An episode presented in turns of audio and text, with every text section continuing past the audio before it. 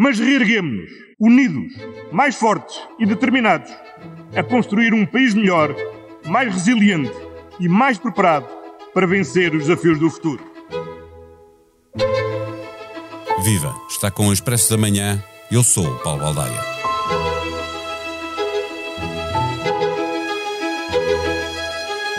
Num país desejoso de sair da crise sanitária, que se instalou de armas e bagagens em março de 2020, com uma queda do PIB que rondou os 8% no ano passado e ameaça recuperar abaixo da média europeia, depois de ter caído acima dessa mesma média, o foco está excessivamente centrado na chuva de milhões com os restos do Portugal 2020, a totalidade do Portugal 2030 e a bazuca de que se aguarda ansiosamente a chegada dos primeiros cheques pelo menos por um determinado período, não é suposto que o país vai ficar pior que o que está. Não pode. O dia da libertação anunciado pelo Primeiro-Ministro significará, provavelmente, o fim do uso da máscara na rua, mas significará, sobretudo, bastante menos restrições no funcionamento da economia. E o dinheiro que chegará da Europa, mal ou bem utilizado, no momento em que é gasto, ajudará ao crescimento da riqueza. A grande questão é de saber como vamos sair da crise e do combate à crise. Se o perfil da economia nacional não mudar, mais cedo ou mais tarde voltaremos a estar em crise. Como vamos sair do ponto crítico em que nos encontramos? Convidamos o diretor do Expresso, João Vieira Pereira, para nos ajudar a responder a esta e a outras perguntas. O Expresso da Manhã tem o patrocínio do BPI, eleito Marca de Confiança 2021 na categoria Banca pelas seleções do Reader's Digest. Banco BPI, Grupo CaixaBank. Este prémio é da exclusiva responsabilidade da entidade que o atribuiu. Viva João, passamos por mais um debate do Estado da Nação, com o Primeiro-Ministro a dizer que é preciso encher o copo, que este é o momento de encetar uma recuperação, mas os deputados não fizeram a discussão sobre o caminho que temos de, de percorrer. Este cansaço de quem nos governa, mas também de quem fiscaliza eh, o governo, é o primeiro dos problemas que temos para resolver. É um do, dos muitos problemas que temos para, para resolver. Mas estes debates do Estado da Nação são, servem para muito pouco, quer dizer, eu acho que até é uma coisa que farta, eh, porque não é realmente um debate sobre o Estado da Nação, é um, são políticos uh, profissionais de um lado e do outro a esgrimir os melhores, uh, os, os, melhores argumentos é um para levar a água é um, ao seu moinho. É um debate sobre o Estado do governo e o Estado da oposição. É, é um, é um debate sobre o Estado de quem tem melhores argumentos políticos de acordo uma, com uma agenda totalmente mediática. Porque vamos só reparar no que aconteceu esta semana com uh, António Costa, muito bem, a vender o seu peixe, como se costuma dizer, não é? a vender os seus argumentos de porque é que este é um bom Estado ou, dizer, ou porque é que há esperança para ser um grande Estado da nação.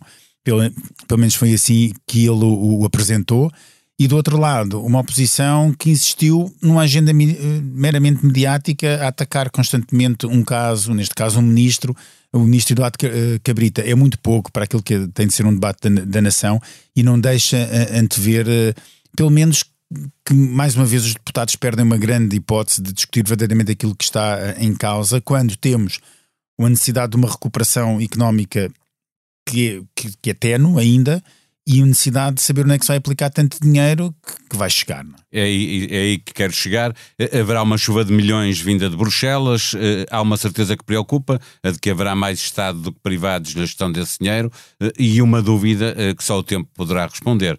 Sairemos da crise com outro perfil da economia, sairemos mais resistentes às crises, como promete o governo? Olha, duvido muito. A, única, a, a última grande alteração do perfil da economia dá-se durante o período da Troika, não por causa de qualquer política que a Troika pode, possa ter feito, mas porque os empresários, quando viram o mercado interno desaparecer, começaram a exportar como nunca tinham feito. E eh, na altura os empresários diziam eh, eh, a partir do momento em que somos exportadores não, não há volta a dar, porque realmente exportar acaba por ser muito mais gratificante a, a, todos os níveis, nomeadamente a nível de, de rentabilidade, e por isso, de, a partir do momento que aprendemos a fazer, não há volta a dar. E essa foi a grande alteração estrutural da economia portuguesa, em que passámos a, a quase 50% do, do PIB a ser, a, a, ser explicado por essas, por essas exportações. A verdade é que um, não se vê que isso possa acontecer, uh, ou seja, com uma, uma, alteração estrutural dessa envergadura possa acontecer com este PRR ou com esta ambição de voltar tipo, a velhas batalhas que são importantíssimas, atenção, como a educação, a digitalização da economia, etc. Mas isto é tudo já do que, do, do, que nós ouvimos falar no passado com António Guterres, em que tinha a paixão da educação, ou quando Sócrates decidiu que era eh, a altura de eh, fazer a, a grande reforma da, da, administração pública através de, de, das tecnologias de informação, da digitalização do, do, do próprio Estado. Portanto, nada de novo aqui se, se, a receita é a mesma, não podemos esperar resultados diferentes. É, é, com muitas obras públicas serão criados empregos, mas eh, serão de baixa qualificação e baixos salários. Eh, a mudança que se exige tem de passar por apostar no conhecimento, eh, nas novas tecnologias, numa industrialização que está por fazer, ou reindustrialização, melhor dizendo. Vês essa ambição não apenas na classe política, mas também nos detentores do capital privado e nos empresários? Os detentores do capital privado são agentes económicos racionais. Se existe um impulso para eles investirem em determinadas áreas, eles vão investir nessas áreas porque têm esses recursos para o fazer. Contudo, tem de ser coisas que, sejamos capazes efetivamente de criar uma agenda hum, transformadora. O que é isto quer dizer? Eu, eu, eu, recupero aqui uma entrevista que o Expresso publicou há pouco tempo de, de Valente Oliveira, que, uh, que foi um dos ministros que começou a usar com, com grande. Ministro do Planeamento. Do Ministro do Planeamento, que começou a usar uh, uh, uh, métodos para aplicar os fundos europeus. Na, na, altura, logo após a adesão de Portugal à, à então União Europeia, e, e, a verdade é que ele dizia: nós não podemos distribuir milhos a pardais. Temos de pegar em, em projetos verdadeiramente transformadores, de grande envergadura e que ajudem a transformar a economia como um todo. E é fácil perceber que isso pode acontecer. Por exemplo, a Auto Europa transformou a economia de Setúbal. Transformou, porque não foi só a Auto Europa que se instalou ali, foi todas as empresas que à Todos volta. fornecedores. E, portanto, e era um grande projeto. Mas desde a Auto Europa nós não tivemos mais nenhum projeto do género, de grande envergadura que ajudasse a mudar. Temos coisas pequeninas com grande impacto, como aquilo que é o Nearshore, ou seja, a, a implementação de, de serviços de, parti, de, de, serviços a empresas, de apoios a empresas em, em, Portugal e algumas zonas até do interior, mas não temos grandes projetos de envergadura. E eu acho que falta, assim, faltam esses grandes projetos. E falta indicar que projetos são esses e não o poder fazer. Eu dou só, dou só apenas uma única uh, hipótese há pouco mais de 15 anos, 15, 20 anos, a biotecnologia não existia na Califórnia. Hoje a Califórnia é um dos maiores exportadores mundiais de biotecnologia. É só uma das áreas onde, por exemplo, podíamos fazer muito. E onde a Europa tem também eh, alguns eh, trunfos para, para jogar. Na capa do Expresso desta sexta-feira está a notícia de que o PS está a pressionar o Ministro das Finanças, João Leão, eh, para mexer finalmente nos escalões do, do IRS, que tinham sido alterados por Vítor Gaspar na, no movimento que contribuiu para o brutal aumento de, de, impostos. Eh, do IRC não se voltou a ouvir falar. Eh, a questão é: é necessária uma nova política fiscal para relançar a economia e também, de certa maneira, motivar uma uh, alterações, mais investimento privado e alterações na economia portuguesa? Eu acho que, acima de tudo, é preciso uma redução de impostos de, das famílias. Uh, e esses impostos das famílias são obrigatórios porque ela não existiu exatamente depois do grande aumento de, de impostos feito por Vítor Gaspar. Há, grande, há medidas que, pode, que, podem acontecer e o, e o, e o Partido Socialista prometeu-as, disse que ia fazer, pelo menos para a redução da classe média, uh, se bem que depois aqui quando, a verdade é quando se diminui devido à progressividade dos impostos, uh, do, dos impostos sobre rendimento em Portugal, quando se diminui a classe média também se, também se diminui os impostos para, para, para, para as classes superiores. Mas independentemente disso, o enfoque o foco na, na, na redução dos impostos de, das famílias da, da, classe média é extremamente importante, porque é essa classe média que principalmente paga os impostos sobre, sobre o rendimento, porque há muitas pessoas que ficam excluídas que é do, do pagamento desse imposto por terem rendimentos tão baixos uh, como acontece em Portugal. E é uma promessa do PS que não foi cumprida durante o primeiro, do primeiro governo e que eu acho que dificilmente o Partido e Socialista não quer... Para esta legislatura outra vez.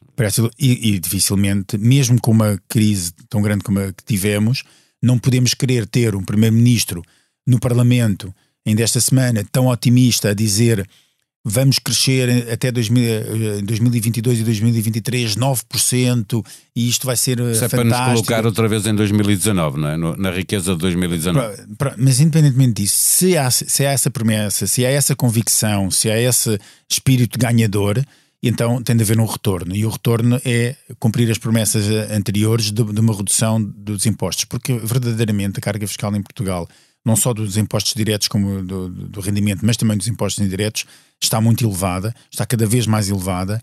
E esse afrouxamento da, da, da carga fiscal poderia ajudar também muito, quer o consumo interno, uh, e aí ajudando também, obviamente, a economia, mas Agora vai depender da capacidade de João Leão poder fazer. E aqui é, aqui é que é o problema. Paulo, se passa nós olharmos muito, o, o expresso... primeiro-ministro, não é? É verdade, mas, mas, mas, mas depois há um. Mas há aqui um poder muito grande do Ministro das Finanças. Depois o Ministro das Finanças é o que vai a Bruxelas, é o que vai ao Eurogrupo, é o que vai apresentar é, as medidas e tem de discutir lá. E há uma grande pressão depois de, da União Europeia sobre, sobre essas, e sobre Bruxelas, sobre essas mesmas políticas. Mas há aqui um, um, um ponto essencial. Quando nós olhamos para o déficit e comparamos o déficit português previsto para 2021 com aquele previsto pelos vários países da zona euro, nós temos dos déficits mais baixos previstos para 2021. Estamos ao nível, estamos ao nível, estamos, estamos com déficit ao nível da Holanda, com déficit ao nível da Alemanha, com, com, com déficit ao, ao nível Também daquilo... porque nós teremos muito mais dificuldade em recuar quando for uh, obrigatório exatamente, recuar. Exatamente, essa, essa é a causa, é a razão. Peço desculpa. E é a razão porque isso acontece, ou seja, nós tornámos-nos frugais, estamos no nível dos países frugais, quando eh, se, em, em matéria de déficit. De estar, Porquê? Eh, Porque temos, quando olhamos para a dívida pública, temos uma dívida pública altíssima. E é aqui que João Leão não quer sequer arriscar. Porque nós estamos com a terceira dívida pública mais alta da zona euro, temos a Grécia em primeiro lugar, Itália, Itália em segundo e depois estamos nós em terceiro estamos com uma dívida pública muito alta e não podemos arriscar e, e entrar em descontrole, de, uh, apesar das regras terem uh, afrouxado. E, e, o governo não quer, mas não deixa de ser irónico, não deixa de ser irónico que passamos a ser, uh, de alguma forma, frugais nos gastos do Estado, quando era exatamente o que se esperava que pudesse acontecer agora, porque existe necessidade exatamente do Estado de gastar mais ou ter menos para, receita. Para incentivar o crescimento Porque aqui o déficit pode não ser apenas mais despesa, mas, mas pode ser também devolver, caso, menos devolver rendimento uh, aos cidadãos e às famílias. Uh, finalmente, João, e peço-te capacidade de síntese, o PS dá sinais finalmente de, ceder, de ir ceder ao PCP uh, nas questões laborais, que durante toda a anterior legislatura não foram alteradas e que vinham já da Troika. Os empresários mostram-se preocupados com o possível regresso de alguma rigidez no mercado de trabalho. Justificam-se estas preocupações ou há espaço para devolver alguns direitos aos trabalhadores que, sem pôr em causa o mercado de trabalho e a necessidade de criar emprego? Quando nós olhamos para os dados do desemprego, e mesmo o desemprego verificado agora durante esta crise, há, eu acho que há espaço para poder ser, um, sendo um bocadinho mais rígido, não entrar uh, em risco uh, o, mercado, o próprio mercado de trabalho e a criação de emprego. Uh, eu, é, pode aumentar alguns custos para as empresas, é verdade, mas eu não, eu pode, isso pode haver aqui espaço de manobra suficiente. Agora, a questão não é dessa necessidade, porque nós não estamos a discutir se é necessário mudar ou não mudar uh, a, a, legislação laboral, que eu acho que uh, neste momento está relativamente adequada. Isto só vai acontecer porque estamos em negociações para o orçamento. Isto só vai acontecer porque o Partido Socialista precisa de, de, de apoio à esquerda para aprovar o próximo orçamento. Na anterior legislatura também precisou e o PCP conseguiu... e o Bloco uh, queriam estas alterações e não conseguiram. Mas conseguiram outras e agora não há outras. Agora em cima da mesa estão estas. E portanto demos uma, ora, o Partido Socialista deu umas uh, de, uh, bónus Mas, ou, ou uh, ao, ao, PCP no, no, orçamento passado e agora vai ter de dar outras. E eles querem cada vez mais, é normal, faz parte das negociações. E em cima da mesa estão exatamente essas alterações uh, laborais, com uma grande diferença. Nós tínhamos Mário Centeno no governo ainda e que ajudou a preparar grande parte do, orça, do, do, do último orçamento. Mário Centeno é um especialista em mercado de trabalho e uh, tido até dentro do Partido Socialista como bastante liberal sobre aquilo que ele acha que deve ser o funcionamento do mercado de trabalho. Agora não temos Mário Centeno no governo, temos Mário Centeno no Banco de Portugal e isso pode um, ajudar as pretensões mais à esquerda, principalmente do Partido Comunista do do, do, Bloco de Esquerda, para conseguir uh, alguma alteração a nível da legislação laboral. É sexta-feira, o Expresso está de novo nas bancas e a edição desta semana já se encontra disponível igualmente online. Na manchete do Expresso, a confirmação de que Miguel Moreira, administrador do Benfica, foi constituído erguido por suspeitas de branquear capitais. Além da fraude fiscal, as autoridades estão a investigar igualmente a existência de um saco azul. Na revista, uma entrevista à Patrícia Mamona com o título Acima da competição é preciso ter amor à pátria. A campeã europeia confessa que gosta de ouvir o hino nacional antes de entrar em prova e quer meter na cabeça das pessoas que está no auge da carreira. Ainda na revista, um trabalho de fundo de Michael Holtz. Durante seis meses, este jornalista trabalhou na linha de uma das fábricas que alimenta os Estados Unidos. O setor de abate e processamento de carne é uma das indústrias mais perigosas do mundo. A não perder na edição em papel e online. A sonoplastia deste episódio foi de João Luís Amorim. Tenha uma boa sexta-feira, um bom fim de semana. Nós voltamos na segunda. Até lá.